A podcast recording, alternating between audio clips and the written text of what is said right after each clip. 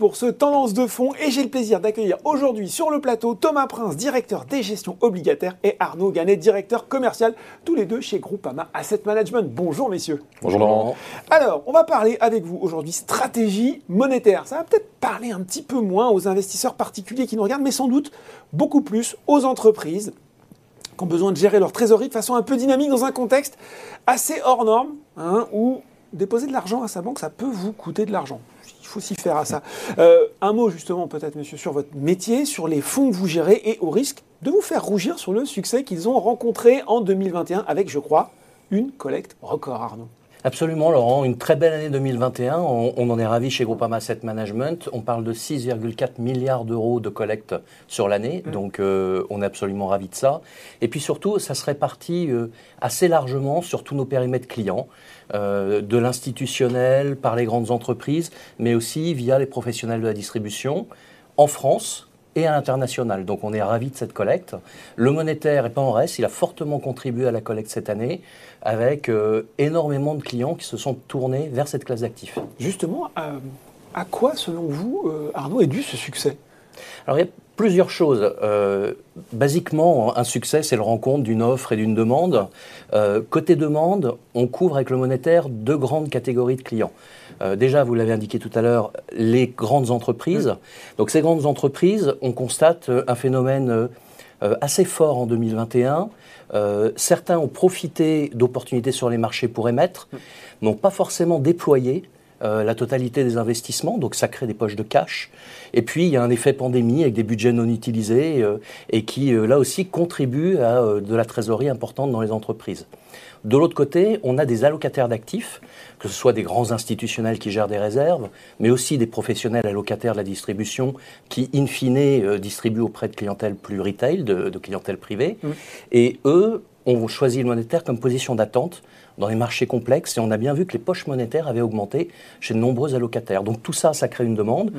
se tourne vers nous, on a une offre assez large, du très court au plus long, et même au-delà du monétaire pour euh, accompagner les trésoreries plus longues.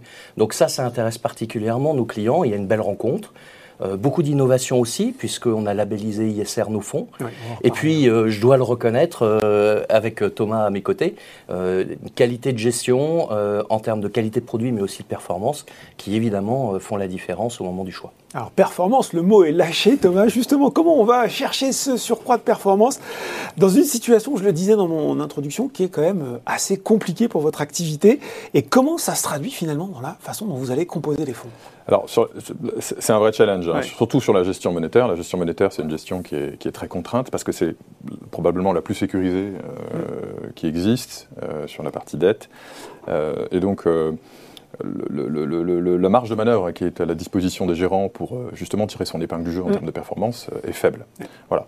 Si, parmi la multitude de, leviers hein, qu'on a à notre disposition pour créer la performance, je crois que le plus important euh, de ces dernières années et, des années à venir, ça a vraiment été d'être capable d'anticiper et puis d'appréhender les décisions de politique monétaire et donc de la Banque Centrale Européenne concernant plus particulièrement nos produits. Mm. C'est vraiment euh, ça qui est central aujourd'hui euh, dans la manière dont on va ensuite composer nos portefeuilles en fonction, bien évidemment, de, l'analyse hein, qu'on aura eue de ces décisions. Euh, à la fois en termes de, choix des émetteurs, en termes de maturité, de sensibilité taux, etc. Bon, on aura l'occasion d'en reparler parce qu'on va voir justement que le contexte est en train d'évoluer, mais euh, Arnaud l'avait dit, l'autre, euh, grande nouvelle, c'est l'obtention du label ISR pour l'ensemble des fonds de la gamme. Là aussi, comment vous avez procédé dans ce, dans ce secteur particulier? Alors là, sur, les fonds monétaires, il y a une particularité, c'est que la totalité des émetteurs qui sont mis en portefeuille font l'objet d'une analyse systématique. D'accord. une analyse interne, systématique, et c'est quelque chose qu'on fait donc depuis maintenant, bah, depuis des dizaines d'années vous étiez label ISR avant le label ISR Alors je dirais pas jusque-là, mais, mais, clairement on intégrait effectivement les critères extra-financiers dans l'analyse systématique de ces émetteurs. Et donc quelque part, quand le label ISR a émergé, mm. euh, on a fait converger euh, notre processus d'analyse vers ce que, le référentiel du, label ISR. Et donc assez facilement, assez naturellement, on a pu obtenir la labellisation des fonds ISR, euh, de tous nos fonds monétaires ouverts au courant de l'année dernière. Bon, Arnaud, c'est important pour vous que les fonds de cette gamme monétaire s'inscrivent également dans l'engagement durable de Groupama Asset Management? Alors, j'irai plus loin, c'est pas important, c'est essentiel pour nous. On gère, euh, on, va dire, une composante ESG depuis euh, euh, l'année 2000, grosso modo, et, et, on a investi et fait beaucoup d'efforts en recherche On a une équipe de recherche qui couvre à la fois l'aspect fondamental, l'analyse financière, mais aussi euh, l'analyse ESG sur la totalité du périmètre qu'il couvre. Donc pour nous, c'était cette progression, elle est naturelle sur l'ensemble de nos classes d'actifs. On est parti des actions, et puis naturellement, on s'est déplacé vers les obligations et maintenant le monétaire. Donc on a fait des gros efforts de labellisation Là, c'est vraiment le pas vers euh, les attentes de nos clients, puisque nous, on intègre depuis des années les critères ESG. Mmh. Le label, c'est aujourd'hui une demande forte de nos clients. Donc, on a une palette aujourd'hui de 27 fonds labellisés chez Groupama Asset Management, dont les quatre fonds monétaires qu'on évoquait à l'instant. Bon, voilà, 22 fonds, les quatre fonds monétaires. Dites, messieurs, on se parle, on est en 2022. Et le contexte qu'on vient d'évoquer, il est en train de changer. Qu'est-ce qu'on a? On a des taux longs qui remontent, des banques centrales qui parlent, oh là là, le gros mot de resserrement monétaire. Euh, le géant où vous, êtes, Thomas, il s'arrache les cheveux ou il se frotte les mains devant cette situation Alors, Je pense déjà qu'il y, y, a un premier aspect qui est super important, c'est que qui dit hausse des taux dit hausse des rendements des portefeuilles. Donc on va, on va quand même globalement, ça c'est une très bonne nouvelle. Donc on se frotte un peu les mains. un petit peu. voilà, en tout cas. Raisonnablement. C'est raisonnable, voilà, tout à fait. Après, la partie plus spécifiquement monétaire, elle, euh, dans un contexte de normalisation de politique monétaire, assez naturellement, il y a une hausse de la volatilité mm. sur les marchés financiers. Et les supports monétaires, c'est un support, enfin, un, un, fonds monétaire, pardon, c'est un support d'attente par excellence. Donc, dans un contexte de hausse de la volatilité, euh, oui, c'est une aubaine, probablement. Comment, du coup, vous vous adaptez à cette situation concrètement? Comment ça va se traduire?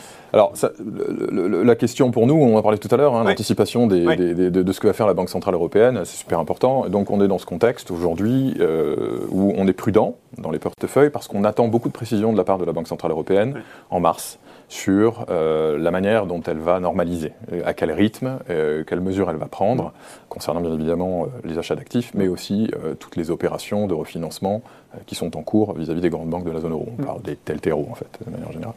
donc c'est vraiment ça euh, qui va être important. C'est des prêts à taux privilégiés pour les banques, hein, c'est ça C'est ça, tout à fait, qui, qui arrivent à échéance euh, en 2023, mais dont les conséquences, je dirais, de ces, échéances vont commencer à se faire ressentir en 2022. Et la fonction, en fonction de la manière dont la Banque centrale va, va, gérer ça, euh, ça va jouer énormément sur l'alchimie des prix, mm. sur, sur, le, sur le marché monétaire, sur la partie courte. Donc on est, on est prudent vis-à-vis de ça et on attend plus de détails. tout en, donc on est attentif, mais on est assez serein sur la manière dont tout ça va se déplier. Moralité, Thomas, quand je vous écoute, je me dis que c'est peut-être vraiment le bon timing euh, pour les fonds que vous gérez finalement. Ben, c'est sûr qu'on rentre dans une période de normalisation. Cette période de normalisation est synonyme de volatilité sur les marchés. Dans un contexte comme celui-là, les, trois euh, grands fonds ouverts monétaires qu'on a et qu'on propose aujourd'hui euh, sont de très beaux supports d'attente qui vont vous permettre, donc, qui permettront à les clients potentiellement de, passer cette période un peu chahutée mm. sereinement. voilà, je dirais après, si je devais élargir un petit peu, prendre un petit peu d'altitude, élargir un peu le débat, ce qui est aussi intéressant, c'est que cette normalisation, c'est aussi peut-être un marché qui va avoir des, comportements un peu moins homogènes. Mm. Et, les gérants euh, qui sont en capacité d'être sélectifs, hein, euh, notamment sur euh, le, choix de leurs investissements, Vont, vont, probablement pouvoir tirer leur épingle du jeu. Donc ça, je trouve que ça redonne un peu de grain à moudre à la gestion d'une manière générale. Mm. Arnaud, j'imagine que vous partagez complètement la vision de Thomas. Oui, oui, complètement. C'est important ce que vient de dire Thomas vis-à-vis de nos clients. Il y a une thématique de fond qui est hausse de l'inflation, remontée des taux. Par rapport à ça, les clients nous demandent un ensemble de réponses. Le monétaire est une brique absolument essentielle parce qu'on est sur une duration courte, mmh. parce qu'on est sur typiquement une position d'attente. Donc ça répond très bien. Groupama Trésorerie, c'est vraiment le vaisseau amiral de la gamme. Il est parfait pour ces situations-là. Et puis, il nous demande d'aller un peu plus loin.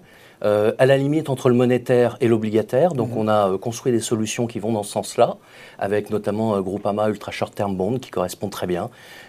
Et puis on va encore un peu plus loin avec des solutions Absolute Return, avec un fonds qui s'appelle GFUN Alpha Fixed Income, qui a un horizon Absolute Return à un an. Et puis on réfléchit aussi fortement pour les accompagner encore plus loin, et on a lancé un fonds en fin d'année, à la fois duration courte et à la fois inflation, pour se protéger à la fois de la hausse de l'inflation, mais aussi de la hausse des taux. Mmh. Donc on accompagne nos clients dans cette démarche. Voilà, déployer une stratégie complète pour accompagner les clients pour faire face à la hausse de l'inflation et à la remontée des taux. Merci beaucoup, messieurs, pour ces explications très claires. Merci, Laurent. Tendance de fond, c'est fini pour aujourd'hui. À très bientôt pour un nouveau numéro.